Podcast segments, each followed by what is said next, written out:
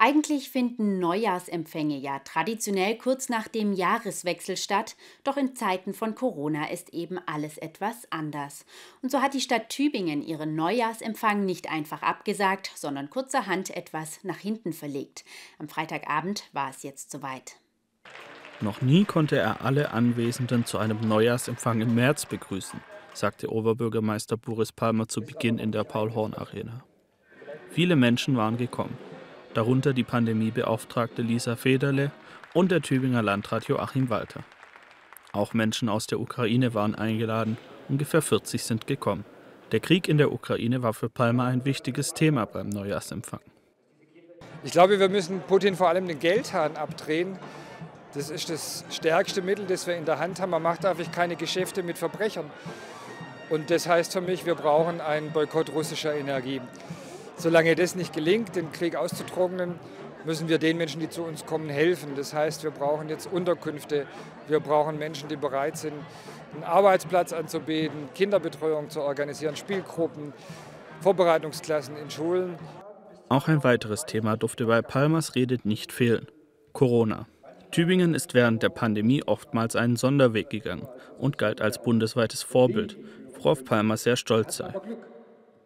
Ich glaube, wir haben in Tübingen wirklich mit Pragmatismus, mit vielen Ehrenamtlichen und mit Teststäbchen gezeigt, wie man zupackend auch so eine Pandemie bewältigen kann. Viele bundesweit erfolgreiche Methoden etabliert, das kostenfreie, anlasslose Testen, das Testen in Pflegeheimen und dann auch noch Testen in Schulen und Kitas. Alles in Tübingen so mit Lisa Federles Hilfe und ihren vielen Mithelfern so auf den Weg gebracht, von der Stadt oft finanziert.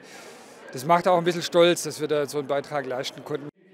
Neben dem Krieg in der Ukraine und der Pandemie ging es aber auch um ein Thema, das vor allem für Tübingen und die Umgebung relevant ist, die Regionalstadtbahn.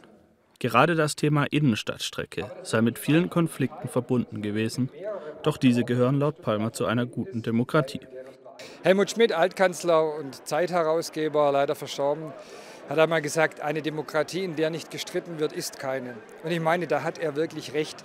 Deswegen ist es schlecht, wenn man Streit als Spaltung verunglimpft.